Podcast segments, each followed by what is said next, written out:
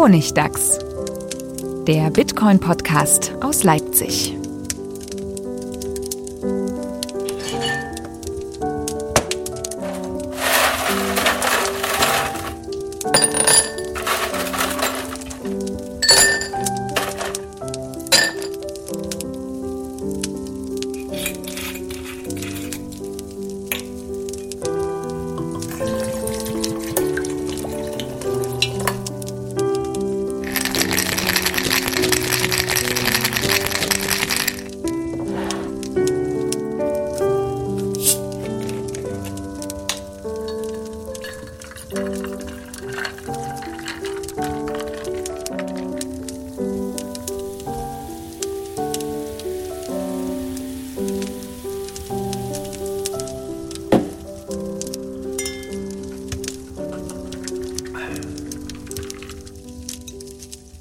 Willkommen zum Honigdachs, Folge 40, äh, der Bitcoin-Podcast aus Leipzig. Äh, heute machen wir kein Jubiläum, sondern. das Jubiläum ist abgesagt. aufgrund von Nee, was hast du gesagt? Die Leute beschweren sich? Äh die Leute beschweren sich, dass wir so viele Jubiläen feiern. Aber es ist schon ein bisschen her. Es gab mal so eine Zeit, da haben wir so ungefähr jede Folge so 30. drei Jahre, 33. So irgendwie Downloadzahlen so. und dann noch die regelmäßigen Veranstaltungen. Und 10.000 Libras, der Kurs wieder. wir feiern nie wieder. Okay, also wir sind schon mittendrin. Äh, äh, Honigdachs, Bitcoin-Podcast aus Leipzig. Hallo Stefan. Hallo Manuel. Hallo, Hallo Manuel. Die obligatorische Begrüßung noch. Wir haben äh, heute mal wieder ein Spezialthema uns rausgesucht, nachdem wir letztes Mal ja so ein bisschen aktuell auch über Libra gesprochen haben, wobei wir das noch kurz aufgreifen das müssen. so viel Aktuelles nicht, auch. Aber das machen wir dann nächstes Mal. Aber ähm, gestern, als ich gestern Abend nochmal in Twitter reingeguckt habe, war das, ist das ja übergelaufen über diese Anhörung da in, oh ja. äh, äh, von dem US-Kongress, äh, wo alle gesagt haben, hat der Typ da wirklich Bitcoin und alles andere ist Shitcoin? Ja, ein, ein Senator, im, oder? Genau, im Protokoll steht jetzt Shitcoin drin und sowas. Erklären als, Sie doch mal. Als offizieller Term. Und das fand ich so, das hat mich schon ein bisschen begeistert, dass da äh, dass, dass sich dieses Narrativ so weit getragen hat und auch die, die, äh, wer, wer war da? Meltem Dem, Demira? Ja, Meltem Demiros, ja. Wie, spricht man diese? Ich glaube, glaub, die, glaub, sie hat einen türkischen Hintergrund, deswegen bin ich, immer, bin ich immer ein bisschen unsicher, wie, wie man, man sie ausspricht, aber die hat das dann bestätigt quasi nur, ja, kenne ich und ist so, ja, ja, stimmt schon. das fand ich sehr, sehr amüsant. Ansonsten, weiß nicht, gibst du Libra jetzt auch nicht viel Neues zu erzählen. Ich finde, das, was wir gesagt haben, stimmt immer noch. Ja. So wie immer. so wie immer. Alles hat gestimmt. Ich möchte auch darauf hinweisen, dass der Preis, äh, wie ich ihn letztes Mal vorhergesagt habe, gecrashed ist, weil er, weil er über die mehr Multiple von 2,4 gekommen ist. Und wer das nicht gut findet, beschwert sich bei Stefan. Ja, aber gecrashed ist ja Nein. nun wirklich nicht. Der war ja nur kurz über 2,4. Der war ja bei 13 und dann, jetzt ist er ja eher runtergegangen wegen diesem wegen diesem Kongress. Ach, deswegen Ding. ist er runtergegangen. Es fiel zeitlich zumindest sehr nah zusammen. Na, und, und einige Leute behaupten auch im Internet, dass sie sich geirrt haben und gesagt haben, so, ah, Facebook wird so ein On-Ramp-Ding für Krypto und Bitcoin und jetzt zeigt sich aber, dass, dass sie sagen eher, hm, Facebook könnte versuchen, die Clown auszufahren und zu sagen, wir sind reguliert und machen alles und sich versuchen von Bitcoin abzugrenzen und das immer mehr zu diskreditieren. Oder so. vielmehr, Facebook-Coin wird niemals launchen, weil es nicht erlaubt wird. Das ist ja, ich weiß nicht, ich halte das für eine, für eine äh, valide These, die man durchaus nochmal besprechen Absolut. könnte. Also sowas wie Bitcoin-Werbung auf Facebook wird wahrscheinlich eher schwieriger als leichter. Mhm. Aber wer macht auch Bitcoin-Werbung auf Facebook? Naja. Nur, nur Shitcoin-Werbung. Nur Shitcoin-Werbung. das kann ja jetzt der Kongress auseinanderhalten, glücklicherweise. ja, sehr gebildet. Das ist doch, das hat auch jemand gesagt, so, er ist erstaunt oder begeistert, wie, wie gut die sich auskennen mit ja, der Sache, ja. wie gut die recherchiert haben und äh, äh, wie gut die differenzieren können. Das hat aber auch jemand gesagt, und das, glaube ich, ist auch sehr nah an der Wahrheit, äh, die haben alle schon ordentliche Bags in den, in dem, im Kongress. es, es, gibt auch irgendwie, die müssen das, glaube ich, offiziell, in, zumindest in irgendwelchen Staaten, müssen, in irgendwelchen äh, Bundesstaaten in den USA, müssen die das offiziell angeben. Und da gibt es irgendwelche Listen, wo, ich glaube, 40 von den Land Leuten in irgendeinem Bundesstaat, äh, von den Senatoren oder irgend sowas, hatten alle riesige Bitcoin-Positionen. Also die, die, äh, also das kannst du davon ausgehen, das sind ja alles Milliardäre da, diese, diese Congressmen, äh, und die haben sicher alle auch ihre Bags. Also Mhm. Naja, und sogar Trump hat jetzt zu Bitcoin getwittert. Ob das jetzt gut das, oder das schlecht fand ich ist. irgendwie komisch. Hat er das nicht schon ganz oft? Ich hatte irgendwie, ich, alle haben so darauf so ein großes Ding draus gemacht. Ich hatte gedacht, er hätte schon ganz oft was über Bitcoin getwittert, aber vielleicht habe ich Das ist das erste Mal, dass ich das gesehen habe. Ich bin mir nicht so sicher. Äh, ich glaube explizit Bitcoin. Hat er schein, scheinbar noch Vielleicht nicht hat so er das Wort erwähnt. nicht erwähnt oder so. Aber ich dachte, er hätte schon mal irgendwie darauf sich bezogen, aber ich bin nicht sicher. Ja, zumindest nicht so klar Position bezogen irgendwie. Dass er gesagt hat, ich bin kein großer Fan von Bitcoin und Kryptowährung. Ja, ja, das war schon ganz gut. Ähm, aber du hattest eben einen Punkt gesagt, der uns zu unserem Thema Ah, von endlich heute bringt. Und zwar hast du gesagt, es gibt die Listen, wo man sieht, da sind die äh, Senatoren und Ah. die das sind Milliardäre und die haben alle riesige Positionen in Bitcoin und sowas, logischerweise. Ähm, Das ist nicht ganz unproblematisch. genau. Das stimmt. Wir wollen nämlich reden über Privatsphäre im Bitcoin und warum das eigentlich wichtig ist und auch ein bisschen besprechen, wie man vielleicht gut vorgehen könnte, um sich da clever zu positionieren, weil in den 39 Folgen, die wir jetzt schon gemacht haben, kamen ja einige Punkte zum Thema Privatsphäre, die wir schon besprochen haben. Ich meine, du Manuel sagst immer schön, verschlüsselt eure Backups. Erklärst, ja aber, Sicherheit. erklärst aber am Ende nie, wie man das macht, ne? Das ist ja nicht Privatsphäre. Das stimmt, aber es, ist, hat ja beides, gehört ja auch so ein bisschen zusammen. Na, Privatsphäre ist ein Teil von Sicherheit, so rum muss man sagen. Ja. Ich. Aber Können wir gleich noch genauer drauf eingehen. Aber du, deine Seite heißt ja sogar explizit bitcoinprivacy.net. Äh, und da ist es doch eigentlich sinnvoll, mal darüber zu sprechen, wie kann man, also auch für Laien, wie, wie sollte man mit Bitcoin umgehen? Welche Fallstricke gibt es, um da nicht in äh, schwierige Situationen zu kommen? Denn ich habe neulich gerade erst wieder einen Artikel gesehen, dass in Indien äh, drei Krypto-Trader irgendwie entführt und gefoltert wurden, weil die 80 Bitcoins von denen erpressen wollten. Und die haben die dann äh, gefasst, die Täter, aber es gab ja, glaube ich, auch schon irgendein CEO von der Kryptobörse in. Ukraine wurde entführt und äh, Jamison Lobb hat eine schöne Übersicht gemacht. Also, nee, schön ist sie nicht. Die ist eigentlich eher scheußlich. Es ist unglaublich, wie viel passiert weltweit. Der sammelt alles, wo irgendwie in, in der realen Welt Leute gekidnappt werden oder auch mal ein Bitcoin-Automat geklaut wird oder es gab schon äh, Mordfälle. Also es ist unglaublich, alles schön, schön aufbereitet mit Links zu, zu Quellen und sowas. Und da, da wird einem schon so, so ein bisschen mulmig. Und das ist aber nicht das Einzige. Es geht ja auch darum, äh, solche Angriffe wie zum Beispiel von Chainalysis, diese große Firma, die jetzt, glaube ich, als eines der Milliarden-Startups oder eins der schnellst wachsenden Startups. Irgendwo habe ich so gelesen, ja. die sind jetzt ein Unicorn oder was? Nee, aber es wird erwartet, dass sie vielleicht da ganz schnell vorstoßen könnten in diese Richtung. Äh, also ein Unternehmen, was sich darauf spezialisiert hat, die Daten aus der Blockchain zu analysieren und zu clustern und aufzubereiten Und für zu Strafverfolgungsbehörden. Ja, Die also eine dem, die meistcasten Leute in der Community. Da, gibt- da gab es doch auch neulich jetzt gerade so ein Ask Me Anything von einem Ex-Chainalysis-Mitarbeiter, wobei nicht völlig klar war, ob das wirklich einer von denen war, aber es gibt zumindest hin, also es gibt, so ist es zumindest plausibel, dass einer von den Leuten war und die, hat- der hat so ein Ask Me Anything gemacht in, auf, auf äh, Bitcoin.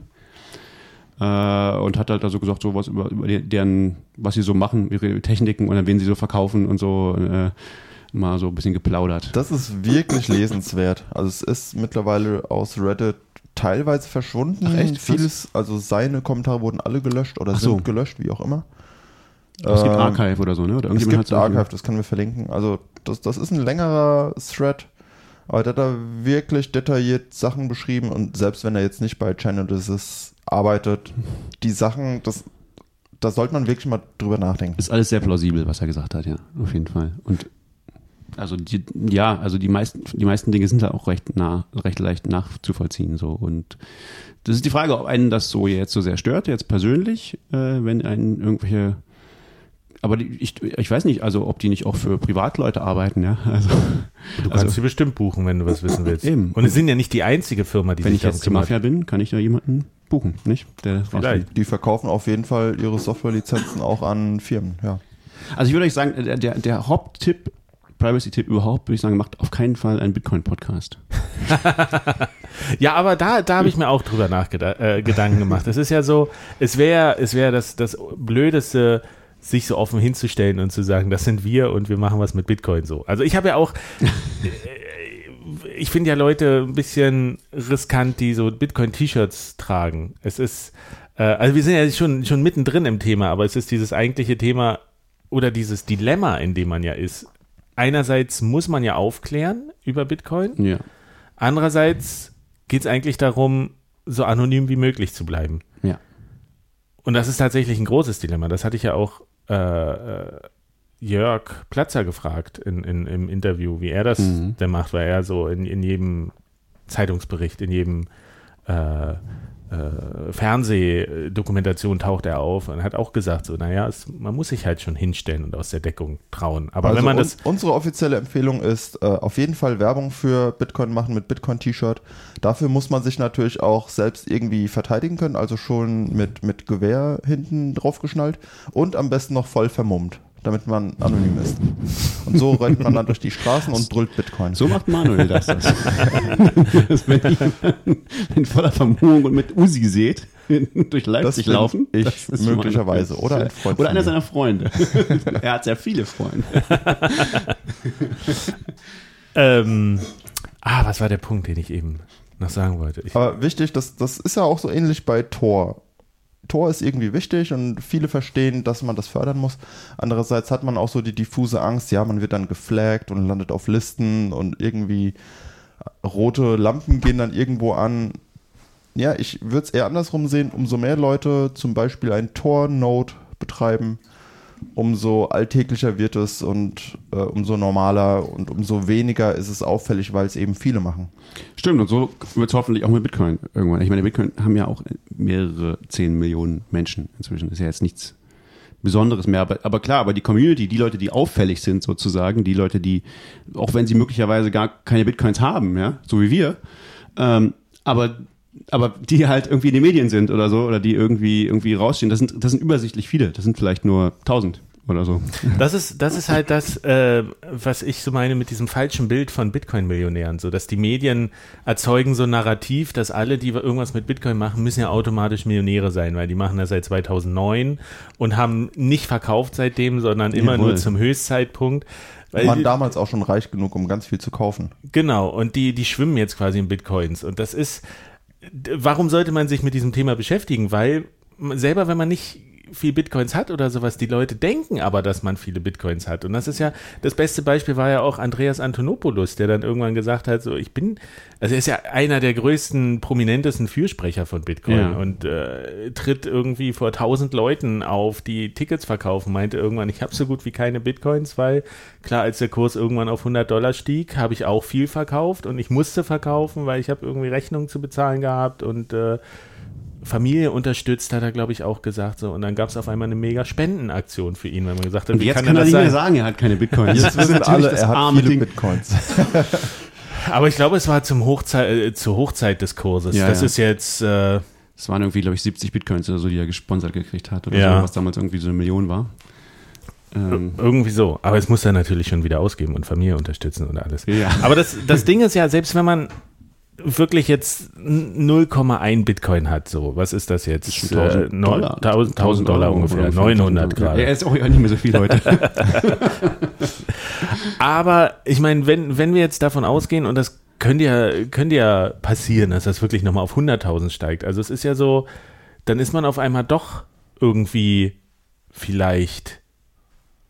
Dann ist man reich, ja. Ich ja, aber sagen, eine. Zielscheibe, hat eine Zielscheibe auf dem Rücken oder so. Also man kann nicht sagen, ich habe ja nur für 10 Euro Bitcoin gekauft. Ja, wenn das 2010 war, ist das jetzt, kann das auch schon viel sein. Das ist Ja, ja. Das, das, ist, das ist ein so ein Ding. Also es gibt ja bei so, genau, viel, das ist ein allgemeines Ding bei Privatsphäre, noch viel krasser bei Bitcoin. Ähm, man kann ganz viele Dinge machen, die jetzt im Moment völlig harmlos sind, die aber irgendwann, die du nie, nie wieder zurücknehmen kannst und die aber irgendwann dich in den Arsch beißen können. Zum Beispiel einen Podcast machen. Zum Beispiel einen Podcast. oder, oder irgendwo irgendwem sagen, du hast für 10 Euro Bitcoin gekauft und dann, und dann rechnet er nach und weiß, oh, das sind jetzt eine Million. Ähm, oder einfach deine irg- irgendwie deine Adresse ins Netz stellen oder deine Bitcoins assoziieren. Oh öffentlich ja, mit, die, diese ganzen Leaks, sowas wie die Mt. Gox Datenbank. oh ja, die genau, Mt. Gox. Datenbank. Teilweise mit, mit Klarnamen und Beträgen, wie viele Bitcoins da rein und raus gingen. Ja. Nicht nur historisch, auch aktuell. Ja, oder bei Shiny Flakes hier, dieser Drogenfall äh, in, in Leipzig, ja, wo der aus seinem Kinderzimmer Drogen verkauft hat, der auch eine Klarliste geführt hat mit Adressen. Ist die öffentlich? Äh, Gibt es die? Na, ich glaube, die kannst du, die ist in den, in den Ermittlungs- Ach. Äh, Unterlagen. Und die, kann, die sind öffentlich? Die kann man naja, zumindest sehen? öffentlich. Du kannst sie nicht einfach abfragen, aber es ist, es ist auf jeden Fall zugänglich über, für gewisse Leute. Also, und wenn es ja, die Staatsanwaltschaft da, ist. Da ist das geringste Problem, dass die Bitcoins besitzen. Wenn man auf der Liste ist. Ich glaube, die haben dann andere Probleme mit, äh, was sie so gekauft haben. Ja, ja, ist halt die Frage, ob du auch willst, dass der Staat weiß, wie viele Bitcoins und ob du Bitcoins besitzt. Ähm, das ist jetzt in unserer Demokratie nicht ganz so kritisch, aber es gibt halt Länder, da ist selbst das irgendwie äh, ja gefährlich. Es gibt auch Länder, in denen Bitcoin verboten ist. Also Grund, es geht ja um die grundsätzliche Sache, dass man sagt, wie, wie schaffe ich es irgendwie, das zu benutzen, ohne ins offene Messer zu laufen. Genau, also so eine ganz grundlegende Sache ist eben, die Bedingungen können jetzt völlig harmlos sein, in jeder Hinsicht. Also zum Beispiel Bitcoin ist billig und äh, äh, es macht nichts, wenn alle Leute erfahren, wer du bist und äh, du wohnst in einer Demokratie. aber alle Privatsphäre, die du einmal aufgegeben hast, kannst du nie wieder zurücknehmen, auch wenn sich die Bedingungen ändern. Wenn plötzlich eine Diktatur entsteht, Bitcoin verboten wird, äh, Bitcoin wahnsinnig wertvoll wird, ähm, du für ein öffentliches Amt antrittst oder was auch immer. Du ein also das ist ganz, das ist ganz das, ist das Schlimme. Darum ist Privacy hart. Deswegen kann man es auch nicht. Es ist auch keine rein technische Sache, wo man sagen kann, naja, wir müssen einfach Bitcoin so wie Monero machen oder so. Dann ist haben wir alle kein Problem mehr mit Privatsphäre. Privatsphäre ist halt immer was ganz was ganzheitliches, was sich irgendwie durch dein Verhalten ähm, ganz leicht kaputt machen lässt, in, in ganz vieler Hinsicht. Und sich dann auch meistens nicht mehr reparieren lässt eben. Ja, es auch. reicht ja schon, dass man sagt, äh, dass man für die Freunde der Ansprechpartner ist und sagt in puncto Bitcoin und auf einmal wissen alle, dass du dich intensiv mit Bitcoin auseinandersetzt und dann gibt es diese, diese Idee und auf einmal hast du ein neues Auto. Wo kommt das denn her? Hä? Und dann eins und eins äh, ist die Privatsphäre schon wieder ein bisschen aufgehoben an der Stelle. Deswegen ja auch muss man immer wieder den, äh, den Hut ja ziehen vor Satoshi Nakamoto, dass er dann wirklich ja. einfach verschwunden ist und nie wieder aufgetaucht ist.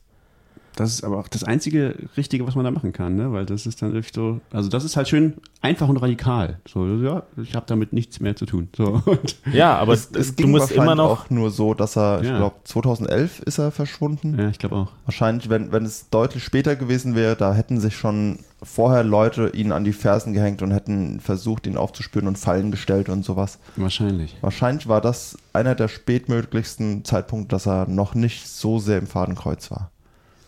Meine, Aber er steht doch gerade vor Gericht.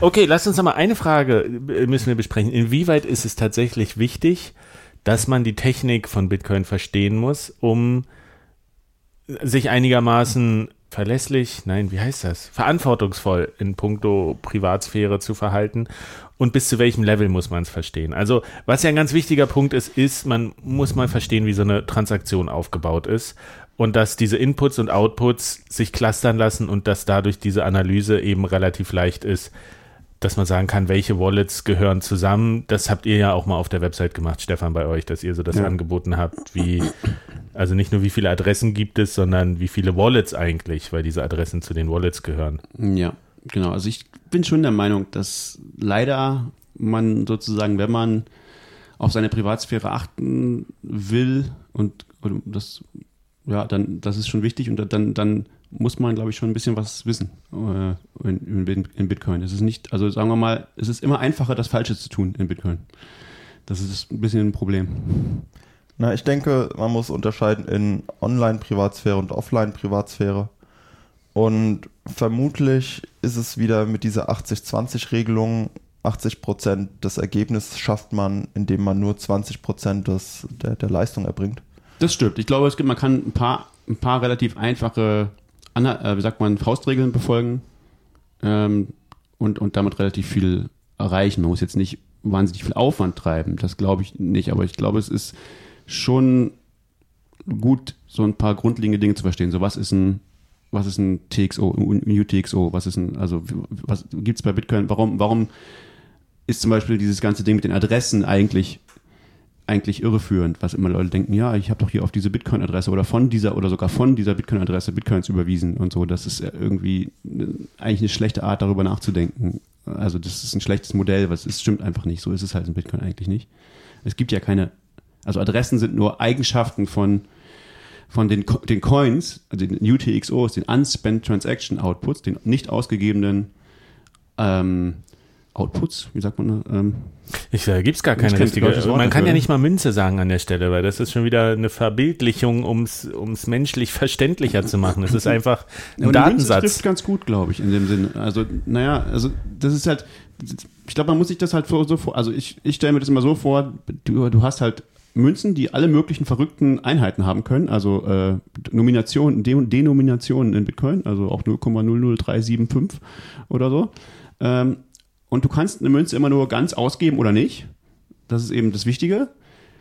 Auf denen stehen auch Adressen drauf, die sind aber nicht wichtig und man sollte immer eine neue machen, äh, bei jeder, weil das kostet nichts. Und jedes Mal, wenn ich, wenn ich Bitcoins ausgebe, dann nehme ich halt diese ganze Coins, zwar mindestens so viele, wie ich brauche, ähm, und dann schmelze ich die alle ein und generiere daraus neue Coins. So. Ja, allerdings es hakt die, ein bisschen das Bild. Die ganze Liste okay. der Historie ist immer noch dran. Also durchs Einschmelzen werden die nicht irgendwie anonymer. nimmst du, nimmst du nicht, naja, du machst aus vielen Münzen eine und hast aber einen Restbetrag übrig. Also eine naja. brichst du auseinander und schickst sie wieder an eine von deinen eigenen Adressen, quasi dein Wechselgeld. Naja, du kannst beliebig viele neue draus machen, also nicht, nicht, mehr, nicht mehr mehr Wert, als sie vorher hatten sozusagen, nur, nur höchstens so viel. Ja, du kannst den Wert wieder neu aufteilen. Du kannst den ja. Wert neu aufteilen. Und zwar zum Beispiel in ein, ein, eine Münze, die du jemandem schickst und eine, wo der Restbetrag drin ist. Oder du könntest auch drei oder fünf machen oder, oder, oder du könntest auch mehrere auf einmal schicken, also mehrere auf einmal an Leute verteilen oder an dich selbst oder so. Das, ist, das kannst du selber entscheiden. Aber also du, du kannst in dem Moment sozusagen neue Münzen prägen. Ähm, ja, aber was man meint, die, die, die, die Transaktionshistorie steckt ja dran. Die hängt da dran, sie ist halt ein bisschen, der Trick ist, sie, sie sozusagen ähm, ambivalent zu machen. Also man sieht halt nur, diese Münzen gehen rein und diese Münzen gehen raus. Das sieht, das sieht man in der, in der Blockchain und das sieht man für immer. Es wird niemals gelöscht werden, sozusagen. Das können auch in 100 Jahren, wenn das äh, wenn, wenn es ganz zukünftige Analysetechniken gibt, wird man das noch sehen können. Ähm, und insofern ist es, hängt die Historie da irgendwie dran, aber es gibt halt Fälle sozusagen, wie man die Historie, wo, wo man dann nicht eindeutig machen kann, was ist denn jetzt, also hint, wenn, wenn das, geht, das geht rein und das geht raus, dann weiß man hinterher nicht, äh, wem gehört denn das, was rausgeht jetzt. Das ist der, ein bisschen der, der, das Ziel von, von irgendwelchen Anonymitätstechniken wie CoinJoin zum Beispiel. Bei einem CoinJoin, weil typischerweise hast du ja diese ganzen Münzen, die du da reinschmeißt in eine Transaktion, die gehören ja alle dir. Sonst könntest du sie ja gar nicht reinschmeißen. Das ist ein, das ist diese ein, dieser Histo äh, diese eine Heuristik, mit der man zum Beispiel gucken kann, ähm, welche Coins haben denn wahrscheinlich der gleichen Person gehört. Und das haben wir auf unserer Webseite gemacht. Das macht aber heutzutage gar nicht mehr so viel Sinn, weil die, ähm, weil die meisten äh, Wallets automatisch immer neue Adressen generieren, sozusagen. Also man weiß dann nur, okay, diese historisch weiß man, die haben zusammengehört, das, das ist klar, weil, weil die der gleiche Person ausgegeben hat. Aber, aber weil man eh eine neue Adresse danach generiert, hat, weiß man nicht, wem die hinterher gehören. Äh, und das Ganze wird sehr viel schwieriger, wenn man diese, wenn man einen Coinjoin macht, wenn man also sozusagen mit anderen zusammen eine, ähm, eine ähm, Transaktion baut, sodass diese Heuristik auch noch überhaupt nicht mehr stimmt. Also dass, sodass das, die, das ganze Geld, was in eine Transaktion reingeht, nicht alles der gleichen Person gehört und das, was rausgeht, auch nicht. Und wenn du jetzt sozusagen, du machst zum Beispiel einen Coin-Join, wo ganz viele Leute jeweils ein Bitcoin reinschmeißen oder 0,001 oder was auch immer, jeweils die gleiche Denomination. Ähm, und nachher kommt wieder ganz oft die gleiche Denomination raus, dann kannst du dieser Transaktion tatsächlich nicht mehr ansehen, wem hinterher welches, welche, welche, welche Münze gehört, sozusagen, ne? weil es könnte, könnte jedem von denen gehört haben. Was ja auch in diesem äh, Reddit-Thread äh, von dem Chainalysis, äh, vermeintlichen Chainalysis-Mitarbeiter einer der Punkte war, wo er gesagt hat, das ist das, wovor sie am größten Angst haben, weil sie das nicht äh, tatsächlich nachvollziehen können. Genau, und das ist ja das Lustige, also da, da gab es dann auch natürlich so, gibt es dann auch so äh, Verschwörungstheorien, dass es vielleicht auch einer von Wasabi Wallet war, der Typ, weil nämlich, die haben ganz, der hat ganz explizit gesagt, ja, Wasabi Wallet, das bricht uns das Genick. Wasabi Wallet, immer wieder diesen Namen erwähnt, ist das Einzige, was da hilft. So, und man muss tatsächlich sagen, Wasabi Wallet funktioniert, glaube ich, tatsächlich ganz gut. Äh, also das ist ein, ein, eine Implementierung von so einem CoinJoin, von so einem sogenannten Chormian CoinJoin, also wo es einen zentralen Server gibt äh, das ist der Nachteil. Also den, den, könnte man zum Beispiel auch angreifen oder so. Aber dieser Server kann weder dein Geld klauen, also von den Leuten, die das mischen wollen, noch kann er äh, die die äh, kann er wissen, wer wem was gehört, weil er weil er so anonymisierte Tokens rausgibt und die wieder einsammelt sozusagen. Das ist dieses Chormian äh, E-Cache-Prinzip. Blinded, blinded Tokens sagt man. Ähm, und das ist schon Zauberei. Das ist schon ziemlich Magic. Und das ist, glaube ich, das steht, glaube ich, auch in diesem Zero-Link äh, Protokoll oder Papier, was, also das ist sozusagen die, die, die abstraktere Idee, wie das, also die ganz abstrakte Idee ist, es ist einfach so ein Chorbian Coinjoin, das hat, glaube ich, die, ich, die ursprüngliche Idee ist von Greg Maxwell irgendwann 2012 oder so. Dann gibt es dieses Zero-Link-Paper, was das halt sagt, ja, wie sollte man das denn machen, dass das vernünftig, dass, dass man das schön trennt in reingegangene Coins und rausgegangene Coins und so, das alles organisatorisch schön macht. Und dann gibt es mehrere Implementierungen von diesem Zero-Link-Paper und da ist, ist Wasabi Wallet 1 und dann gibt es inzwischen aber noch anderes, mindestens ein anderes von Samurai, das heißt Whirlpool. Hat das irgendjemand von euch probiert? Ich benutze die beiden Wallets möglicherweise nicht. Von meinen Freunden hat das auch noch keiner ausprobiert.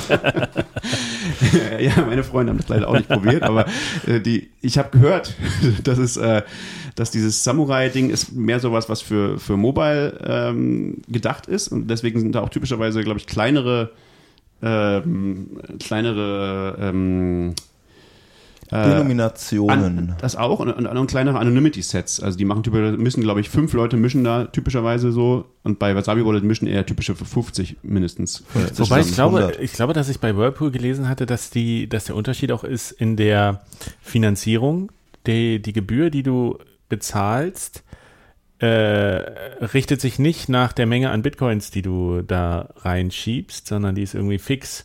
Dann haben sie auch gesagt, das ist auch für große Summen zahlst du halt auch den Betrag, ah. den du für kleine bezahlst. Ah. Was wiederum mehr dafür sprechen würde, dass man sagt, okay, ich, ich mache das eher mit größeren Summen. Okay. Und, und Samurai ist ja eh auch so ein bisschen nicht mehr nur die mobile Wallet, sondern die haben ja auch mit, mit, äh, mit dem Nodel diese äh, Partnerschaft, dass du diesen Dojo da, deinen eigenen Full Node direkt drauf betreiben genau, kannst. Dojo ist ja dann sozusagen der, der, das Ding, woran man, woran die, die, die ähm, die mobile Wallet andockt. Also das ist also ja sozusagen quasi der Server. Der eigene Server. Und ich vermute, dass man mit diesem Dojo auch diesen Server, also diesen Whirlpool-Server betreiben kann, oder? Na klar, das ist Selber. doch der Sinn davon. Ja, nicht nur. Du, es macht auch, betreibt auch einfach die, die Wallet. Also du kannst auch einfach die Wallet unabhängig von Samurai-Servern mhm. betreiben damit, glaube ich. Das ist, glaube ich, der ursprüngliche Sinn. Aber ich nehme an, du kannst damit eben auch dann seinen eigenen Whirlpool-Server betreiben. Was natürlich rechtlich wollen wir das niemandem raten zu tun. Ich habe keine Ahnung, was das bedeutet, in, in welchen Jurisdikationen, wenn man äh, Geld, wenn man den Leuten ermöglicht, ihr Geld irgendwie ähm, nicht ihr Geld, ihre Bitcoins äh, irgendwie die Daten irgendwie zu behandeln. Da möchte ich keine das ist ja keine Anleitung hier. Das ist, wir reden ja mehr über Erfahrungen und theoretische Konzepte. wir, deren Adressen wir leider auch niemandem geben können. Aber was zum Beispiel, ich wollte nochmal zurückkommen auf einen Punkt, äh, den du angesprochen hast, wenn es darum geht, man schickt jetzt seine Transaktion los. Und du hast gesagt, eigentlich lässt sich dann nicht herausfinden, weil immer neue Adressen generiert werden, wem dieses Geld am Ende gehört. Also ich habe, sagen wir mal, ich habe jetzt ein Unspent Transaction Output und der teilt sich halt auf in eine Zahlung, die ich tatsächlich tätige und ein Wechselgeldbetrag. Ja. Dann kann es aber trotzdem sein, dass man das ja schon analysieren kann, wenn man sagt, jetzt schickt hier jemand, also rausgehen 1,67 Bitcoins zum ja, Beispiel. Mhm. Und 1,5 Bitcoin ist die eine Transaktion und 0,16 mhm. ist die andere. Ja. Dann ist ja mit ziemlich hoher Wahrscheinlichkeit diese 1,5 was, was man gezielt wegschickt. Warum? Weil es eine gerade Zahl ist.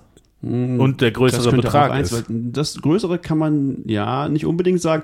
Aber beides zusammen. Es, es ist, ist, ein so gerader Betrag und die größere Summe. Drauf, also genau, es gibt dann halt, es gibt verschiedenste Heuristiken. Heuristiken heißt immer, all diese Dinge lassen, lassen sich täuschen, die sind, die sind nicht hundertprozentig. Man kann immer auch was konstruieren, dass das genauso aussehen lässt, sozusagen. Aber, aber im Allgemeinen, wenn jemand nicht aufpasst, wird es genauso sein, wie du sagst. Also zum Beispiel eine Heuristik ist. Moment, nochmal einen Schritt zurück. Meistens versuchen Wallets möglichst kleine Transaktionen zu machen.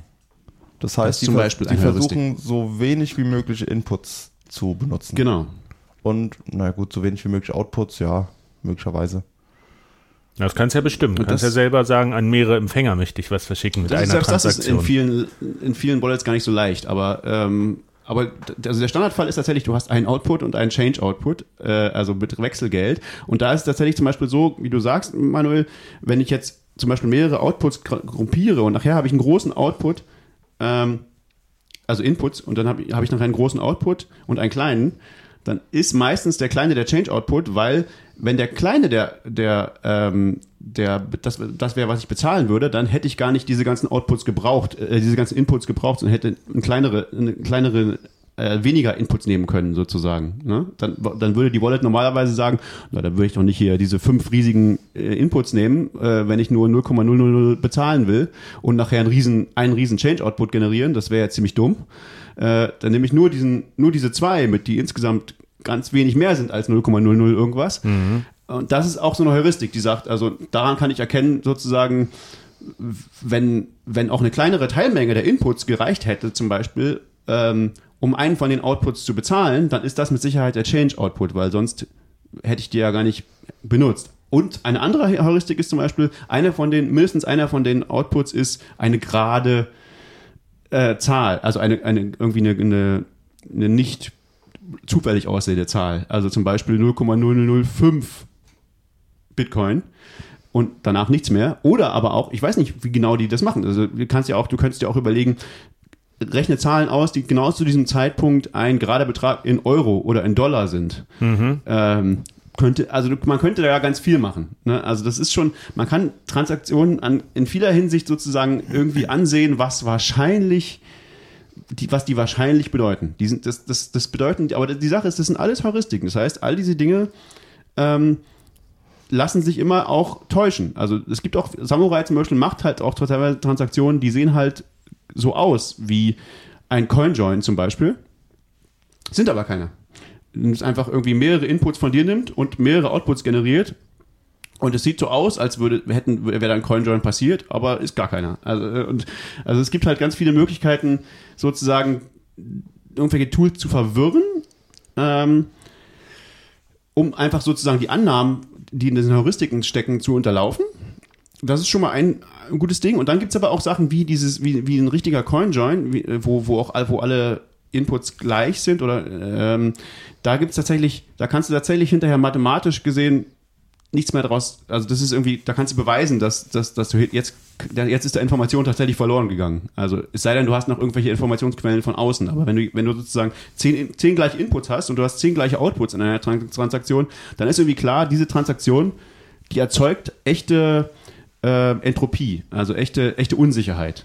Ne? Dieser, mhm. Nach dieser Transaktion kann ich dir nicht sagen, welcher von den Outputs jetzt wem gehört. Das ist irgendwie klar. Es sei denn, ich habe noch irgendwie noch extra Informationen, wie zum Beispiel, ich habe irgendwie im Netz beobachtet, und da geht es auch, geht's auch wieder darin zu verstehen, wie Bitcoin funktioniert. Ich habe im Netz, ich habe ganz viele Knoten im Bitcoin-Netzwerk laufen und habe beobachtet, wer hat denn diese Transaktionen geschickt? Ähm, wem? Und dann kann ich vielleicht wieder Dinge korrelieren. Ja? Dann, also das machen die ja auch, diese Chain Analysis-Dinge. Aber das sind zum Beispiel Daten, die sind nicht für immer jedem öffentlich. Mhm. Also da, da, braucht man schon mehr kriminelle Energie, äh, um, die, um die einzusammeln. Und die lassen sich auch mit so CoinJoin-Dingen tatsächlich ähm, unterlaufen, weil, weil, weil dann im Endeffekt macht alles der Server. Aber so weit muss man gar nicht gehen. Allein schon, wenn man irgendwelche ähm, wiederholbaren und nachvollziehbaren Schritte immer macht. Zum Beispiel, ich logge mich jeden Tag nach Feierabend in meine Wallet ein und verschicke 5 Euro, aus welchen Gründen auch immer. Dann kann ich da äh, einen Coinjoin machen, so viel ich will. Wenn ich dieses Pattern, diesen Rhythmus immer weiter behalte, dann kann man später wahrscheinlich sehr einfach nachvollziehen, welcher dieser fünf oder dieser 50 Outputs gehört zu dem Menschen. Richtig, genau. Also das ist eben das, was ich meinte, dass du kannst mit technische, Hilfsmittel zur Anonymität helfen, auch nur begrenzt weiter, wenn du durch dein Verhalten einfach dich verrätst immer wieder, weil du immer das Gleiche machst zum Beispiel und, und das auch immer öffentlich machst sozusagen oder, oder beobachtbar oder so. Äh, oder du kannst, genau, wenn du auch einen Coinjoin machst, aber zum Beispiel, du gehst immer in die gleiche Bar ähm, und die haben einen statischen Aufkleber, mit dem sie Bitcoin empfangen. Also eine, eine einzige Adresse. Und du schickst immer an diese Adresse ähm, dann, dann Bitcoins oder irgendwas bestellst du immer bei der gleichen Adresse. Das ist eigentlich eine sehr gute Idee. Ich gehe da heute Abend mal hin. heute Abend ist wieder Stammtisch. Ja, genau. Da, aber die haben zum Glück das nicht mehr so. Die haben, da kommen wir gleich auch noch dazu, die haben inzwischen sogar Lightning. Da ist es ja noch ein schwierigeres Thema, was man mit Lightning machen kann. Ähm, aber Genau, also so eine, sowas ist, das, das, das, das, ich kenne, also sowas haben die, glaube ich, auch lange gemacht. Also sowas passiert, machen viele Leute, dass die immer die gleiche Adresse benutzen, um damit was zu empfangen. Und das ist natürlich tödlich, auch für, für deine Kunden, weil dann sozusagen kannst du mischen, äh, mischen so viel du willst. Du, irgendwie ist immer klar, naja, der, da, von, ah, von dem Geld ist gerade wieder was an dieser Bar geschickt worden. Naja, das ist immer noch der gleiche Typ. Weiß, Aber ist das nicht, ist das nicht äh, schon erschreckend? Ich meine, eigentlich, wenn man sich anguckt, man geht auf so einen Block Explorer, da ist man ja schon ein bisschen äh, fortgeschritten und guckt sich so ein paar Daten an und denkt sich, okay, hier ist Transaktion, Adresse an Adresse und ich sehe noch ein paar mehr Daten und das war's.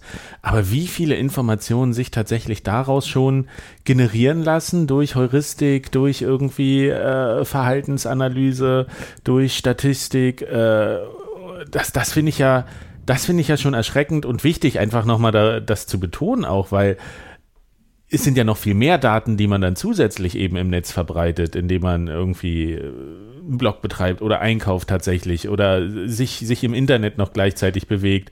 Äh, aber was ist, kommen wir vielleicht irgendwann dahin, weil das klingt ja ganz cool, dass man sagt, die Wallet, zum Beispiel Wasabi, macht schon unterläuft diese Heuristiken. Weil für mich als Otto Normal-User ist das ja unmöglich der Standard-User von Bitcoin, der jetzt sagt, so, ich fange jetzt mal an, damit äh, zu hantieren, der wird ja genau in diese Heuristiken reinrennen und genau diese Sachen machen, gerade Betra Beträge verschicken und sowas. Ist es vielleicht möglich oder kommen wir dahin in der Zukunft, dass wir, dass wir Wallets haben, die, die so das automatisch im Hintergrund regeln? Also A, dass man sagt, okay, hier wird mal, hier werden unorthodoxe UTXOs zusammengezogen und irgendwie ein komisches Bild vermittelt, aber dass vielleicht auch die Wallet man eine Transaktion macht innerhalb der Wallet, um wieder neu durchzumischen oder sowas, aber ohne dass man das als User aktiv machen muss. Weil, also bisher, wir sind ja schon weit gekommen in den zehn Jahren, was die Usability angeht. Ich meine, am Anfang war es so, die, die, was hat das Bitcoin Core, hat irgendwie 100 Adressen generiert und die hatte man im Backup drin und wenn man dann aber mehr Adressen ja. verwendet hat, dann hatte man kein Backup mehr Statische und man musste Adressen, sich da noch äh, selber also drum kümmern. Ich meine, ja, genau. was wir da heute haben, ist ja schon Meilen weiter irgendwie in der Usability. Ja. Aber ähm, trotzdem ist es immer noch so, ich meine, ich kenne Freunde von Freunden, die haben zum Beispiel eine Wallet auf dem Smartphone und die sagen dann, na, von Zeit zu Zeit äh, deinstalliere ich die und installiere sie neu, einfach auch um die Transaktionshistorie auf dem Telefon äh, zu löschen, falls man das Telefon jemand in die Hände bekommt. Das was, ist schon recht paranoid. Ja, aber was auch wieder so, dann verlierst du auch, dann musst du dich wieder kümmern, wenn da doch mal Geld hinkommt, weil du hast doch mal eine Adresse irgendwie preisgegeben als äh, Spendenadresse oder keine Ahnung. Da musst du wieder eigentlich die Schlüssel davon aufbewahren, von all diesen Adressen oder den Seed und dann brauchst du wieder so eine riesen Seed-Datenbank, aber so eine Seed-Datenbank zu Hause, und das ist ja auch ein Problem, was zum Beispiel beim letzten Lightning Hack Day hat, hat, da jemand gezeigt, wie man so den Seed irgendwie sicher zu Hause aufbewahren kann, feuerfest und so. Das ist ja, also der Seed ist ja auch so eine Schwachstelle zu jeder Bitcoin-Wallet im Prinzip. Wenn ja. du den verlierst, sind all deine Bitcoins weg, egal wie gut und du die wenn gesichert du, hast. wenn die jemand hat, kann, genau, also also wenn jemand anders hat, dann kann er natürlich selbst, also dann kann er deine Bitcoins nehmen, aber natürlich weiß er auch alle deine Transaktionen, die du je gemacht hast, sozusagen, mit, diesem, mit dieser Wallet. Und auch dafür reicht auch dieser X-Pub-Key, ne? also der öffentliche, der, der Master Public Key. X, und y da, da muss man einhaken, genau dieser X-Pub-Key wird wohl von der Samurai Wallet an deren Backend geschickt. Genau. Deswegen, also das ist bei fast allen äh, Light Wallets so sozusagen, die so richtig klassische Light Wallets sind. Also die, die, da, da hat man, wenn du eben irgendeine Wallet auf deinem Handy benutzt und du hast, betreibst nicht selber den, den Server, der das Ganze backt, also wie du jetzt mit Dojo wahrscheinlich machen kannst. Äh, und auch mit Electrum geht es, glaube ich, auch und so, aber das ist nicht trivial, das macht kaum jemand. Immer wenn du das machst, musst du davon ausgehen, irgendjemand kennt alle Transaktionen und all deine Adressen, die in dieser Wallet sind. So, das ist ziemlich klar. Also, und die Frage ist halt, ist es irgendjemand wie zum Beispiel bei Samurai, da sind es halt die Samurai-Leute. Keine Ahnung, ob die ihre Daten an die Mafia verkaufen, weiß ich nicht. Oder ist es, sind es alle oder sogar jeder, den es interessiert, so wie bei der Schildbach-Wallet oder so. Äh, und, oder bei Electrum allgemein. Äh, wenn du dich selber einen Server betreibst, dann sind es halt alle Menschen auf der Welt und insbesondere auch die, die es interessiert. Äh, potenziell. Also das ist schon, sind schon unterschiedliche Fälle, aber beides ist natürlich nicht gut. ähm, ja, aber jetzt mal, wie, wie macht man es denn am besten? Wie, wie, wie sucht man also sich eine Wallet aus, wir, die man kann? Sind jetzt schon echt schon so weit in, in den Details. Ja klar, Privatsphäre, das ist ein Rabbit Hole, man kann da sein ganzes Leben mit verbringen und wird immer noch nicht bei 100% landen können, per Definition.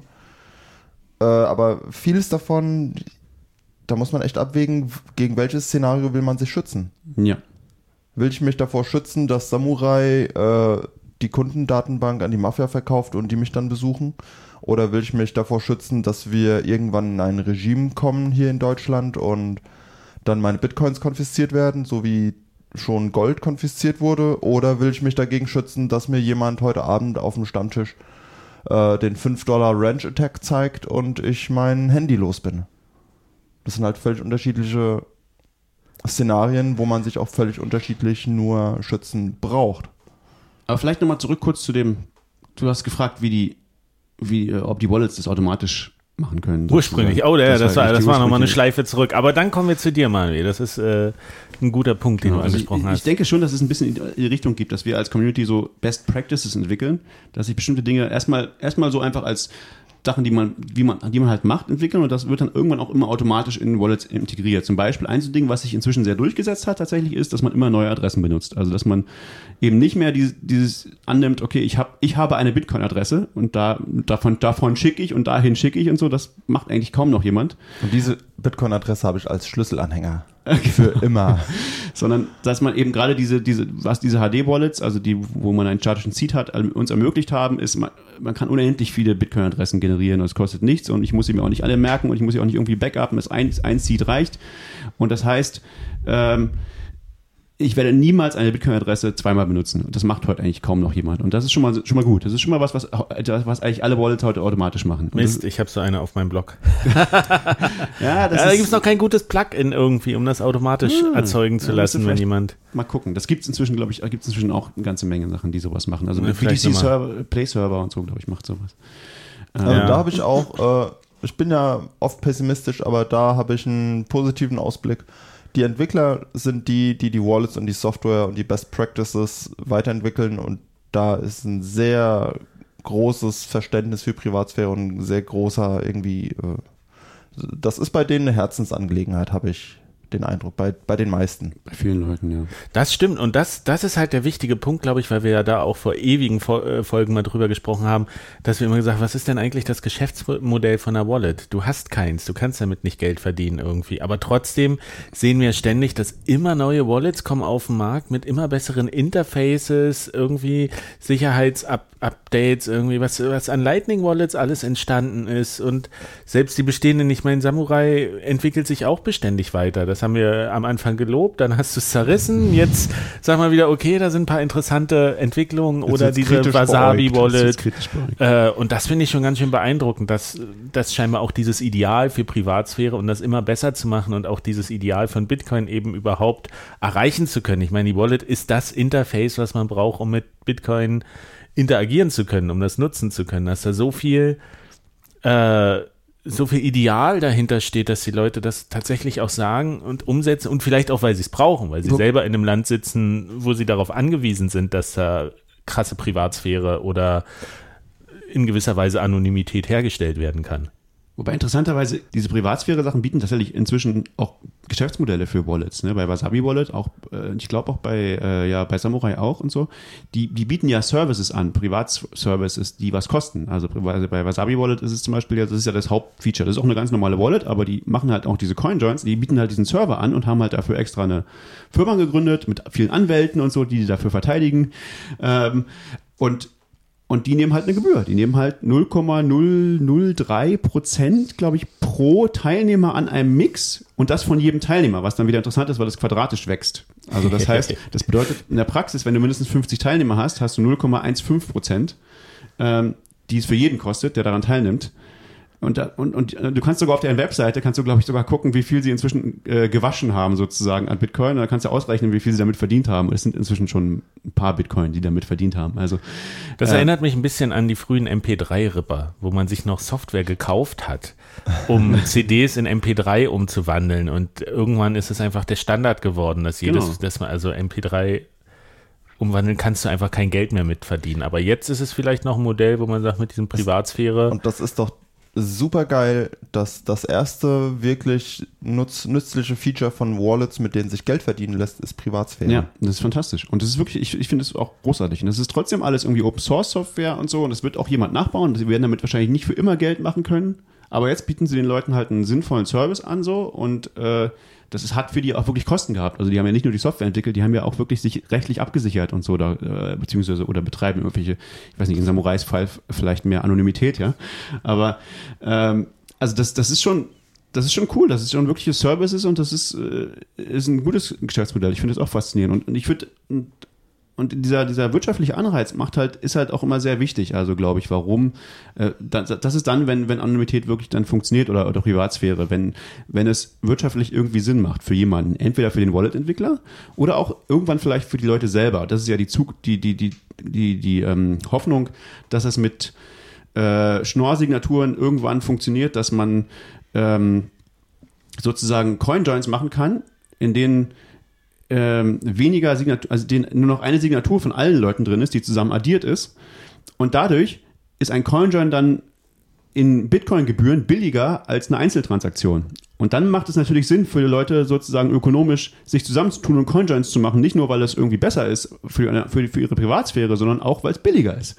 Und dann werden wahrscheinlich auch die Wallets sagen, äh, wenn das geht, werden die Wallets dann das auch, auch als Feature äh, ähm, implementieren und, und automatisch machen, weil halt, naja, das ist ja natürlich billiger, als es selbst zu machen, ja, und hat nur Vorteile. Also warum sollte man es nicht machen? Und jetzt äh, machen die das noch nicht. Jetzt muss man auch selber sagen, ich muss mir eine Wallet wählen. Also ich kann immerhin, ich kann mir schon eine Wallet wählen, äh, wie Wasabi oder, oder, oder Samurai, die sowas macht. Und dann muss ich sagen, bitte misch mein Geld und es kostet mich auch noch ein bisschen Geld. Aber immerhin, ich kann es schon machen. Ja. Und noch besser wäre es, wenn, wenn die das dann automatisch machen und ich verdiene noch gar kein Geld sozusagen. Also, aber es geht irgendwie schon alles so in diese Richtung. Es wird schon anonymer. Nur man muss eben immer dabei beachten, also das ist sozusagen der, der, der die eine Seite ist so diese Fungi, also als Bitcoin als Ganzes wird immer mehr fungible, also mehr, wie sagt man da auch, gibt es ein deutsches Wort für fungible? Fungibel. Fungibel, wirklich. Es, es steht, es steht, glaube ich, sogar im Libra White Paper steht Fungibel drin. das gibt es auf Deutsch, oder was? Ja. So krass. Das gibt es auf Deutsch. naja, genau. Also das, also das, das ist, glaube ich, ganz cool für Bitcoin so. Ähm, für sich selbst muss man halt, wie gesagt, immer sagen, dass verlorene Privatsphäre sehr schwer herzustellen wieder ist, auch wenn die Technik irgendwann besser wird. Das ist eigentlich nicht gut. Also das heißt, wenn irgendjemand alle Leute wissen, man hat ganz, ganz viele Bitcoins oder so und man wohnt da und da, dann wird es schwierig. Da muss man halt irgendwie umziehen und den Leuten glaubhaft machen, dass man die jetzt alle in einem Bootsunfall verloren hat.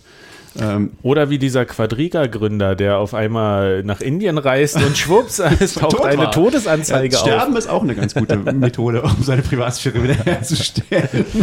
Für Dann immer. sollte man aber mit einem neuen Namen neu anfangen.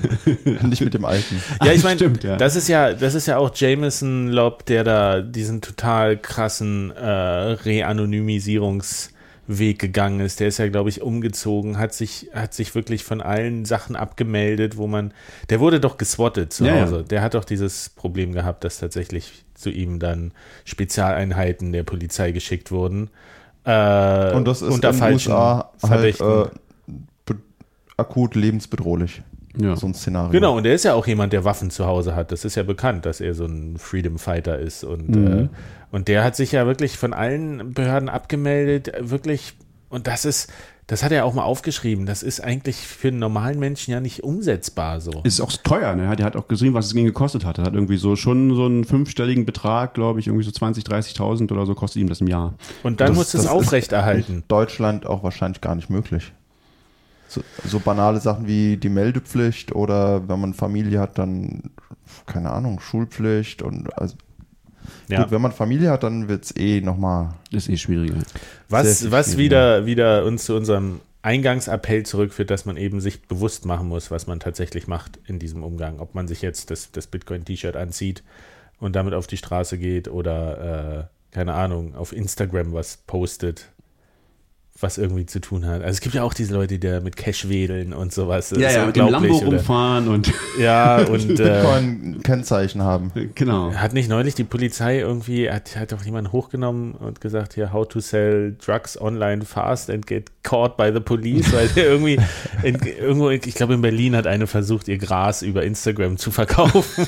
ich so denke, das ist, es ist, also ja, das ist der DAO, der dümmste anzunehmende User. Ja, die gibt es natürlich immer, ja. Ja, also was ich, was wir glaube ich auch noch äh, verlinken sollten und empfehlen ist, es gibt äh, seit ein paar Monaten von äh, Belcher, ist auch so ein Core-Dev, glaube ich, in, auf der, auf der Bitcoin-Wiki-Seite. Es gibt das Original Bitcoin-Wiki, das wird ja heutzutage kaum noch gelesen.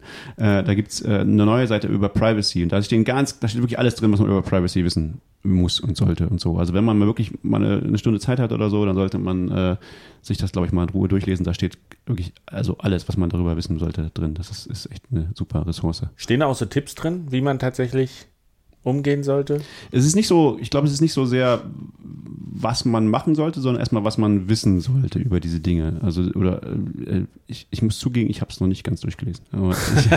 Die Stunde hat es. Aber was, was ich mal gelernt habe, so als Tipp, und ich fand, das fand ich ganz, ganz äh, praktisch als Faustformel, ist so diese, diese Fight Club Rule of, of Bitcoin. First, first rule of Bitcoin, always talk about Bitcoin. Second rule of Bitcoin, never talk about your Bitcoins. Ja, das ist klar ich, das ist auch für manchmal eine sehr gute Faustregel, glaube ich. Ja, das, das ist schon mal sehr, sehr gut. Also ich würde jetzt die Leute echt nicht so verrückt machen. Oh, zeigt niemanden im reellen Leben, dass ihr was mit Bitcoins zu tun habt. Nee, im Gegenteil. Ich quatsch mit allen über Bitcoin. Man sollte sich vielleicht überlegen, wie viel man online darüber plaudert, denn das kriegt man halt nicht mehr weg. Wenn man das einmal getwittert hat, ich vermute, das kann man nicht mehr so ohne weiteres löschen. Oder Twitter, keine Ahnung. Feeds kannst du löschen. Ja, Zumindest, dass du, du, dass du, du, sie du siehst, siehst, sie ja. dann nicht mehr. Ja, es gibt schon Archivmaschinen, die das alles. Aber generell auch dieser Thread bei Reddit, da sieht man ja auch wieder, der wurde überwiegend gelöscht, aber der ist überall archiviert. Das also Internet vergisst nichts. Im Internet kriegt man nichts mehr los. Aber geht zu euren Stammtischen, redet mit eurer Familie drüber, redet mit eurem Grasdealer drüber, also redet mit allen über Bitcoin. Es ist halt, glaube ich, eine der größten Herausforderungen ist das eigene Ego. Irgendwie dann zu sagen, so, wenn du also das bewundere ich halt an, an Satoshi Nakamoto. Der kann nicht in der Kneipe sitzen ja. nach fünf Bier oder sagen, so, und gut. wisst ihr, und die reden die ganze Zeit über Bitcoin und mutmaßen, wer das erfunden hat und was mhm. das für ein genialer Typ ist. Und du sitzt da irgendwie, deine, hast dir, hast dir deine Anonymitätsaura als Arbeitsloser irgendwie, sitzt in den lumpigen Klamotten und wirst immer nur belächelt von allen und kannst dann nicht sagen, so, Aber du verstehst ja dieses Bitcoin gar nicht. Aber dieser Craig Wright, der hat es erfunden. Wie bitter, stell dir mal vor. Oder ja, er geht mal auf eine Konferenz und sitzt dann Craig Wright gegenüber. Ja, das, dann, dann muss er echt, da muss übermenschlich hart sein. Stell dir mal vor. Also damit ist eigentlich bewiesen, Satoshi muss schon tot sein. Ja, das, das, kann niemand aushalten. Oder, oder es gibt tatsächlich, er hat irgendwas gebaut, was es unmöglich macht, ihm zu beweisen, dass er Satoshi ist. Und ihm nur die Möglichkeit lässt, das zu behaupten, aber so Weirdo-mäßig. Also wirklich Keys vernichtet oder ja, keine Keys Ahnung. Keys vernichten wäre schon mal ein guter erster Schritt. Also ich glaube, das, das, das muss er gemacht haben. Das man muss sich vor sich selber also schützen. Ich glaube, die größte Gefahr ist man selber in erster Linie, weil man sagt, ich bin jetzt hier, wenn du, du kannst ja vornehmen, zum Beispiel irgendwie, ich verschicke keine geraden Summen oder sowas, mhm. einfach aus Prinzip. Und dann bist du aber mal unter Zeitdruck oder betrunken oder keine Ahnung, oder müde oder weiß ich nicht so. Und dann gibt es immer Situationen, wo du sagst, ach, jetzt, jetzt scheiße ich auf meine eigenen Regeln. Ist die Ausnahmesituation, wird schon nichts passieren. Mhm. So. Ja, aber man, es ist, glaube ich, einfach gut, da so ein, so ein Gefühl, also so, so, ein Gefühl zu entwickeln, was man tut. Und deswegen, also diese Dinge zu lernen und zu verstehen, okay, das sind, das sind Outputs und wenn ich Outputs mische, also wenn ich Outputs zusammenschmeiße, das heißt Merge auch, äh, dann, dann ist immer, auch Informationen wird damit sozusagen auf die Blockchain gestellt und damit steht sie für immer zur Verfügung. Und deswegen sollte ich zum Beispiel äh, verschiedene Wallets für verschiedene Dinge haben und die niemals mehr mischen, wenn ich es einmal getrennt habe, so, weil sonst, wenn ich, weil ich es wieder mische, ist das alles wieder weg, dieser Effekt. Das nennt man auch Merge Avoidance, also dass man bestimmte äh, Outputs einfach wenn man es vermeiden kann, sollte man keine Outputs mischen, weil dann wird immer neue, neue, neue ähm, Zusammenhänge. Neue Zusammenhänge werden irgendwie generiert, neue, neue Informationen wird. Aber das finde ich zum Beispiel super schwer. Das ist schwer. Also das, das, machen auch viele, äh, viele, das kannst du bei vielen Wallets auch gar nicht so. Du musst halt, dann, das nennt man irgendwie Coin Selection, glaube ich, dass man das kann. Also dass man überhaupt sagen kann, okay, ich will nur diesen Output, Output ausgeben und den, aber nicht den. Das, ja, das aber auch zu auch sagen, ich habe jetzt irgendwie drei Mobile Wallets und auf die eine zahle ich nur von, keine Ahnung, von meiner Hardware Wallet ein, ja. auf die andere geht nur Spenden ein, auf die dritte geht nur von Börsen ein. Mhm. Und dann hast du aber, musst du 5 Euro bezahlen und hast nur 4,50 in der einen mhm. drin. Und dann stehst du da und ja, denkst ja. dir, äh. das, das ist echt schwierig, genau. Deswegen, und dann ist es gut, sozusagen, dass so eine, so eine, so eine Tools entstehen, die dann ab und zu ein bisschen was wieder waschen können. Und du sagst ja, okay, also wenn ich habe so ein so Waschen ist so negativ. Ja, aber wie, nennt man, wie kann man nennen? Also wieder sauber. Na, waschen klingt doch erstmal sauber. Gut, es wird sauberer. Aber es klingt, es hat diesen komischen Geldwäsche. Entlösen Ding. oder sowas. Oder äh, entkoppeln. Ja, da fängt schon an mit der Sprache. Wir brauchen eine bessere Sprache für diese Dinge, glaube ich. Ja? Also um, um, finanzielle Privatsphäre hat was ganz Schmutziges in der Öffentlichkeit irgendwie, ne? Weil die, weil man irgendwie mal annimmt, wenn jemand irgendwie nicht, nicht öffentlich macht, wie viel Geld er hat, dann tut er irgendwas Böses oder so. Dahinter zieht Dann irgendwie Steuern oder hat was zu verbergen oder irgendwas, ne? Dabei will er vielleicht einfach nur nicht, dass alle Leute wissen, wie viel Geld er hat. Ist das schlecht? Ich weiß nicht. Ähm, aber ja, aber das ist ein guter, guter Punkt. Also, die, die, dass die Sprache da schon wichtig ist. Ähm, wie könnte man das nennen? Hausaufgabe an alle. ja. Wir brauchen neues, äh, brauchbares Vokabular an der Stelle. Äh, weil, weil es eben nicht um kriminelle Sachen nur geht, sondern um, um Privatsphäre. Genau, es fängt schon an bei dem Wort Privatsphäre, dass du, dass du, es ist gar nicht, wir haben gar kein gutes Wort darüber zu reden. Also Privatsphäre ist schon so ein komplexes Wort, was der, was irgendwie, glaube ich, so im im äh, täglichen Gebrauch sehr wenig verwendet wird von Menschen. So, das ist so was, was irgendwie irgendwelche Hacker machen oder so. Das ist so was ganz Komisches, so Privatsphäre. Das klingt schon irgendwie so abgehoben. Klingt so total strange. Ja, genau, sphärisch, genau, Sphäre. Es ist total verrückt, ja. Dabei ist es was, was, was total Elementares, was jeder sozusagen immer bewusst haben müsste heutzutage. Aber, aber das ist was ganz Verrücktes irgendwie. Schlage vor, wir nennen es Mainz. Das Mainz. Mainz. Das Mainz, das ist gut. Das Mainz. Und das Mainz geht niemand anderen was an. Das ist, das ist gut. Das, das Mainz Punkt. und das Deins. So. Und, äh, aber was ich einen sehr interessanten Faktor finde, sich, sich damit auseinanderzusetzen, was es ja für interessante Ideen gibt, auch Privatsphäre noch zu erhöhen. Also das, was ja auch Samurai gemacht hat, was, was sehr löblich ist, ist dies, dass es versteckt ist auf dem Telefon äh, dass man die App gar nicht sieht, äh, dass du nicht durchsuchen kannst, ob da, ob da Bitcoins auf dem Das geht Telefon wieder mehr in Richtung Sicherheit als Privatsphäre, aber ja. Mhm. Ja, manchmal, manchmal sehe ich die Grenze nicht so richtig. Ja, das, stimmt, das ist, ist, ist oft aber nah beieinander, ja. Mhm. Also genau, der, der allererste Schritt muss immer sein, man muss sich genau überlegen, gegen welches Szenario will ich mich schützen. Ah ja, da wollten wir nochmal drauf zu sprechen. Und, äh, Stimmt. Einfach nur sein Wallet auf dem Handy zu verstecken, da gibt es halt nur sehr wenig Szenarios, wo mich das vielleicht rettet und ganz, ganz viele Szenarios, wo es absolut gar keinen Unterschied macht. Also ja, wenn ich jetzt vor meiner, keine Ahnung, vom Arbeitgeber verstecken will, dass ich auf dem Arbeitshandy eine Wallet habe, ja, da hilft das, aber naja, das hilft halt nicht bei äh, Privatsphäre auf der Blockchain oder bei, bei allem anderen hilft es halt gar nicht. Was ist denn ein guter Weg, das vielleicht, das hätte ich doch gerne besprochen, an Bitcoins zu kommen, ohne seine Privatsphäre zu verletzen? Was wäre. Hm. Was, oh, was oh. ist ein guter Einstieg? Jetzt, jetzt, kommt meine große Frage. Wie sieht es denn jetzt aus mit den Bitcoin-Geldautomaten in Deutschland? Uh. ich habe gehört, das ist schwierig. Durchwachsen. Nee, äh, durchwachsen. Es gibt jetzt ein paar, aber es gibt auch, die haben auch alle schon Briefe gekriegt von der BaFin. Aha. Aber es gibt jetzt wohl ein paar Leute, die kämpfen. Also die jetzt tatsächlich irgendwie klagen oder, oder sagen so, das wollen, nehmen wir so nicht hin, äh, weil die BaFin halt so gesagt hat, so, nö, dürft ihr nicht, müsst ihr erst irgendwie euch irgendwelche seltsamen Lizenzen besorgen. Also ihr müsst eine Bank sein im Prinzip. Äh, und das ist halt jetzt die Frage, ob die das dürfen. Und da wird jetzt, ich glaube, da wird es halt jetzt einen Rechtsstreit geben, der wahrscheinlich sich ein paar Jahre hinzieht. Und das wird noch dauern. Also grundsätzlich, wir haben die Option, man kann irgendwie im Internet kaufen, auf Börsen. So ganz, ganz klassisch. Was ich was zunehmend schwieriger wird unter dem Aspekt Privatsphäre. Also ja. was da mittlerweile alles für Informationen abgefragt werden, bevor man an sein Guthaben wieder rankommt und sowas, oh, ja. ist schon sehr, finde ich schon sehr dreist teilweise. Absolut. Wo ich auch nicht weiß, passiert. ob da so eine rechtliche Grundlage ist. Also ich habe es jetzt mal und da gesehen. kommt ja auch wieder Chainalysis ins Spiel. Was? Ach, Chainalysis, ja. Ja, ja die, die, arbeiten für die, ja. Sorry.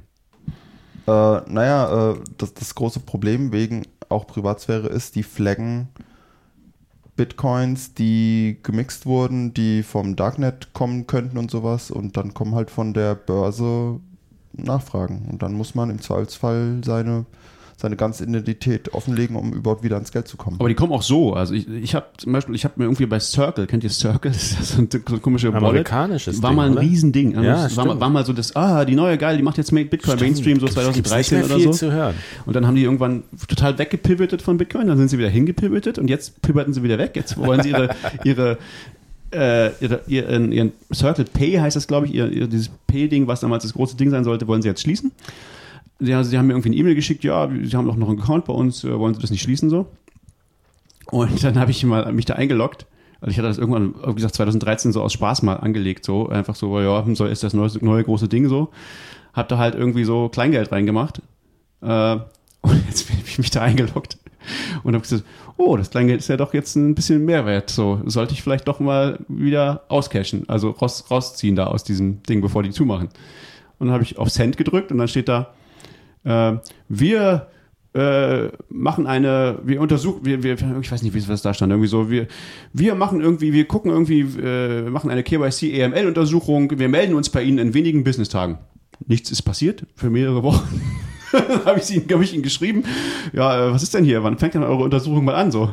Ähm, und die so, dann haben sie mir geantwortet, oh, hier ist dieser KYC AML Dings, bevor, die, bevor du dein Geld kriegen willst, was du bei uns eingelegt hast, äh, und das halt jetzt ein bisschen mehr geworden ist, ähm, äh, musst du hier uns eine Ausweiskopie und ein Selfie und mit Ausweiskopie und alles drum und du musst dich nackig machen, sozusagen. Und das hat dann auch noch nicht mal im ersten Moment, im ersten An Anlauf geklappt, so. Also das, äh, das ist echt, das ist echt schockierend. Also du kannst, Ja, und es ist ja bei allen Börsen so. Also Poloniex, als die gekauft wurden, da wurden die äh, Regeln deutlich krasser, glaube ich, hatte ich gelesen. Bitstamp fragt irgendwie nach deinem Beruf Das machen und, und, und wie viel du Sachen. im Jahr verdienst und so. Und du denkst dir so, ja, ist Mhm. egal. Und dann steht aber irgendwo ganz klein, na, es ist, wenn du nicht weißt, was du angeben sollst, gib irgendwas an. Das wird auch deine, deine, deine äh, Trading-Activities irgendwie nicht beeinflussen, wo ich mir denke, Mann, warum macht ihr dann den ganzen Scheiß irgendwie? Das ist, äh, also finde ich schwierig. Ja. On, on, also online, Also bei, online bei Börsen kaufen. Wenn man, ja, das ist, da ist eben wieder die Frage, was ist denn dein, äh, was ist, wie du schon sagst, Manuel, was ist, wo- wovor hast du Angst? Ne? Also wenn du jetzt Angst vor dem Staat hast, dann solltest du keinesfalls Bitcoins bei Börsen kaufen, das ist klar.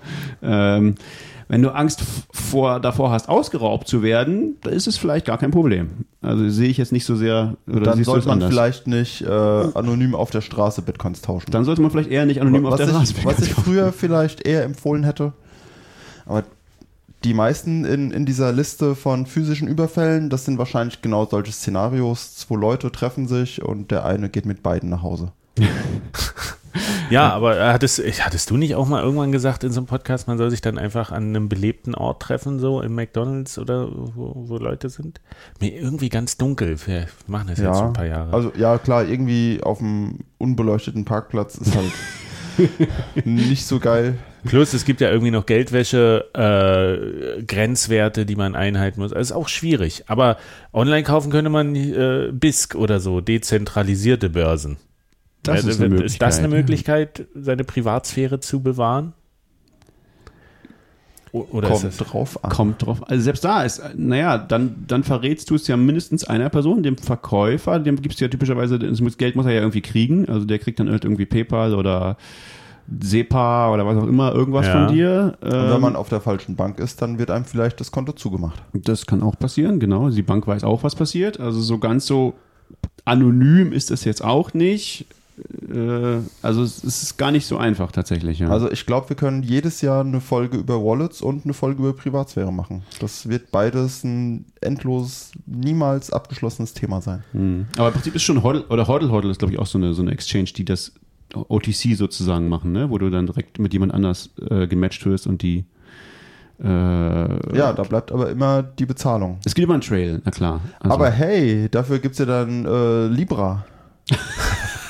das, das, was macht lieber jetzt? oh, da habe ich, da hab ich gestern auch gehört, da hat irgendjemand zusammengefasst, als sie so gesagt, da war irgendwie die Rückfrage, ob denn jemand, also Libra äh, oder Calibra, diese Facebook, wird ja keine andere Wallet zulassen für, für ihre äh, eigenen Netzwerke. Also du kannst dann in Facebook, Instagram und WhatsApp kannst du nur diese Calibra nutzen, mhm. äh, Wallet. Und Davon nicht, muss man ausgehen, na klar. Ja, aber nicht das, was sie gesagt haben, ja, es ist so ein offenes System und jeder mhm. kann Wallets entwickeln und sowas. Und dann haben sie aber, kam die Frage, was denn, was denn mit Leuten ist, die von Facebook ausgeschlossen sind. Dieser Milo Janu, ach, dieser ultrarechte, schwule, homophobe komische Typ da, der wurde ja irgendwie gebannt auch aus dem Netzwerk, ob der denn Libra nutzen kann. Und da haben die auch, wussten sie nicht so richtig. Gab es keine Antwort wohl da drauf. Also, haben wir uns äh. wahrscheinlich noch nicht so rüber Gedanken gemacht. Ach, da gibt es Edge Cases, das wussten wir nicht. Aber wenn ich, wenn ich raten sollte, wüsste ich, welche Antwort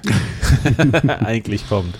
Wir sind schon bei einer Stunde. Lass uns mal alle einen Tipp geben, wie man mit wenig Effort, mit wenig Aufwand bessere Privatsphäre schafft. Haben wir das nicht schon eine ganze Menge?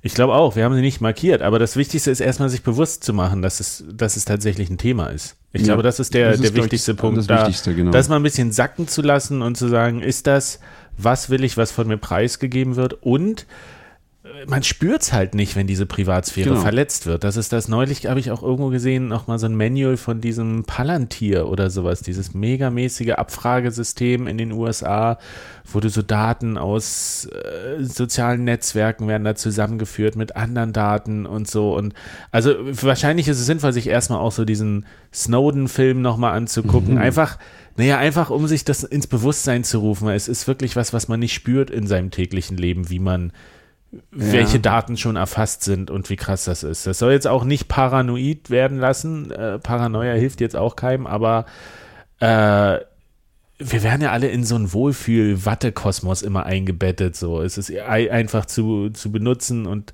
und diese, diese äh, Convenience, diese Bequemlichkeit, die steht ja der Privatsphäre immer so ein bisschen entgegen. Aber mache ich es jetzt einfach irgendwie Einklicklösung oder verstehe ich halt, wie die Outputs zusammengesetzt sind. Bei Bitcoin hast du halt immer die Wahl. Das ist genau wie bei Sicherheit auch. Bei Bitcoin hast du ja auch die Wahl, deine Coins auf der Exchange zu lassen und das ist alles gut. Ja? Dann vertraust du halt der Exchange. ähm, und das ist halt Sicherheit. Und du kannst es aber auch selber machen. Und das ist aber schwieriger. Ja, die Wahl hast du nur, wenn du dir bewusst bist, dass diese Option existiert genau. und du auch die technischen Fähigkeiten hast, die umzusetzen. Ich glaube, die meisten, die einsteigen in das Thema, sind sich dieser Wahl nicht bewusst.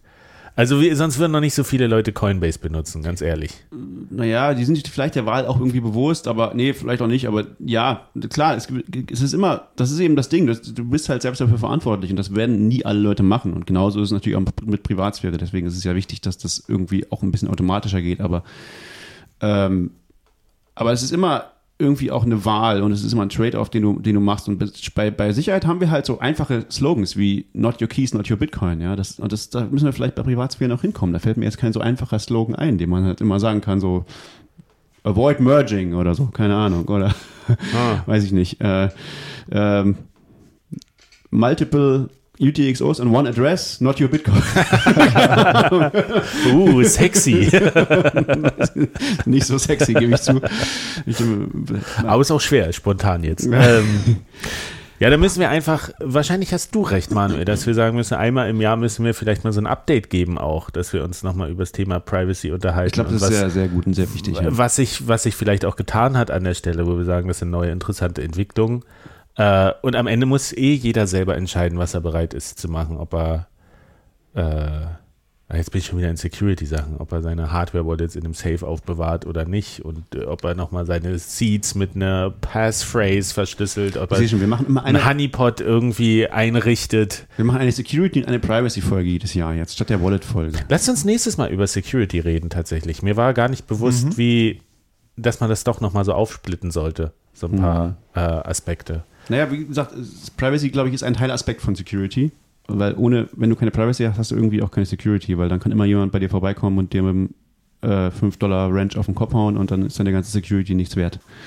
Ähm, ja, oder du musst dich halt, je, je weniger du dich um Privacy kümmerst, desto mehr musst du dich um Security kümmern.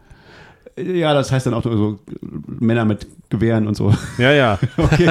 Ja, also, also Privacy ist der leichteste Weg, den Aufwand für Security zu Das ist auf jeden Fall der günstigste Weg. Ja. Hm, ja, vielleicht. Ja. Also mein, mein Tipp für einen effektiven Einstieg in Privacy ist, trennt eure Identitäten. Also benutzt verschiedene E-Mail-Adressen, benutzt mehrere Twitter-Accounts, mehrere Foren-Accounts, benutzt möglicherweise mehrere Wallets, möglicherweise sogar mehrere Telefone. Da, da, das skaliert ja so weit, wie man möchte. Aber ähm, mein Klarnamen Facebook muss vielleicht nicht ausposaunen, dass ich wieder äh, 100.000 Euro in Bitcoin ver verzockt habe oder irgendwie so Sachen. Dann macht euch dafür einen eigenen Account, wenn ihr überhaupt so Sachen veröffentlichen wollt. Das würde ich sagen, ist grundsätzlich eine schlechte Idee, oder? Ja, klar, es ist eine schlechte Idee, aber es ist noch schlechter, wenn es direkt mit den Klarnamen verbunden ist. Mhm. Aber oder das benutzt, finde ich schon schwer. Also benutzt eigene E-Mail-Adressen für irgendwelche Bitcoin-Börsen und so Sachen, wenn, wenn die Datenbanken geleakt werden, was immer wieder passiert, ja. dass der Schaden zumindest minimiert wird. Ja, aber wenn du dich da mit deinem Perso anmelden musst, ist auch die E-Mail-Adresse irgendwie egal mhm. am Ende. Das ist so. Und äh, was, welche Rolle, das haben wir jetzt noch gar nicht besprochen. Wir haben jetzt Lightning ausgegrenzt, Lightning machen wir vielleicht auch beim nächsten Mal, was, was vielleicht schon die, deine IP über dich mehr verrät als, äh, als deine E-Mail-Adresse oder so, weil sich das vielleicht äh, verknüpfen lässt mit anderen Daten. Also zu Lightning kann man kurz sagen, äh, Lightning kann super Sachen machen für, für, äh, für Privacy, aber man sollte Lightning nur durch Tor benutzen. Ähm, grundsätzlich. Grundsätzlich. Hm. Und die, das Geld, bevor man es dahin tut, bevor man äh, also Geld in einen Lightning-Node tut, immer waschen. Waschen wollen wir nicht benutzen hier wir, an diesem Tisch. Wir haben aber ein anderes schönes Wort dafür, oder? Entkoppeln. Immer entkoppeln. Das klingt furchtbar. Immer die, die frisch machen. Frisch machen ist schön. For freshy. immer freshe Bitcoins. Immer benutzen. freshe Bitcoins benutzen. So, weil die hängen sonst immer an deiner IP-Adresse oder zumindest an deiner dauerhaften Identität. Und deine Lightning Note ist immer auch eine dauerhafte Identität im Netz. Das ist eine Dauer, was, was, was, eine, ähm, was dauerhaft mit, mit dir, nicht unbedingt mit dir verknüpft ist, aber es kann irgendwann mit dir verknüpft sein und dann hängen all diese Dinge da dran, also all diese Blockchain-Transaktionen. Das ist also auch durchaus gefährlich. Aber dann, wenn man das macht, dann kann man dadurch natürlich die einzelnen Transaktionen sind sehr viel besser als auf der Blockchain, ähm, weil die stehen eben nicht in der Blockchain, sondern die weiß nur derjenige, der es wissen muss. Also ich weiß nicht, sind nach der Folge jetzt mehr Leute bei Bitcoin oder weniger Leute? Also Mehr, das, das ist doch alles so super abschreckend. Ja, ist schrecklich, ne? Wir sollten es aufhören mit diesem. Aber Bitcoin. es wird besser. Das ist vielleicht das Fazit. Es ist, es ja, ist. Ja, das stimmt. Es wird besser. Es wird besser. Also wenn ihr, ihr solltet einfach jetzt alle noch nicht Bitcoin benutzen, äh, so in 20 Jahren, äh, wenn wir dann die 50. Folge gemacht haben. Das ist halt reckless hier. Ist reckless. Bitcoin ist reckless. Genau, das ist, ist schon so, ja. Bitcoin ist reckless. Ja, ich, wir würden noch niemanden. Auf sehr vielen verschiedenen Ebenen. definitiv. Niemanden empfehlen, Bitcoins äh, zu kaufen. Mach ich deswegen auch nicht. Ist mir ich, zu reckless. Ich hatte mal welche, aber die habe ich alle verloren. Und verkauft. Unverkauft. Gleichzeitig. Bei, einem, bei einem Dollar. bei einem Dollar. Und gespendet. Okay. Ähm, ja, wir machen, wir bleiben einfach weiter an dem Thema dran. Das ist das Fazit. Ähm, und sprechen bald mal über Sicherheit. Ja. Letzte Worte? Macht's gut und verschlüsselt eure Backups. Tschüss. Ciao.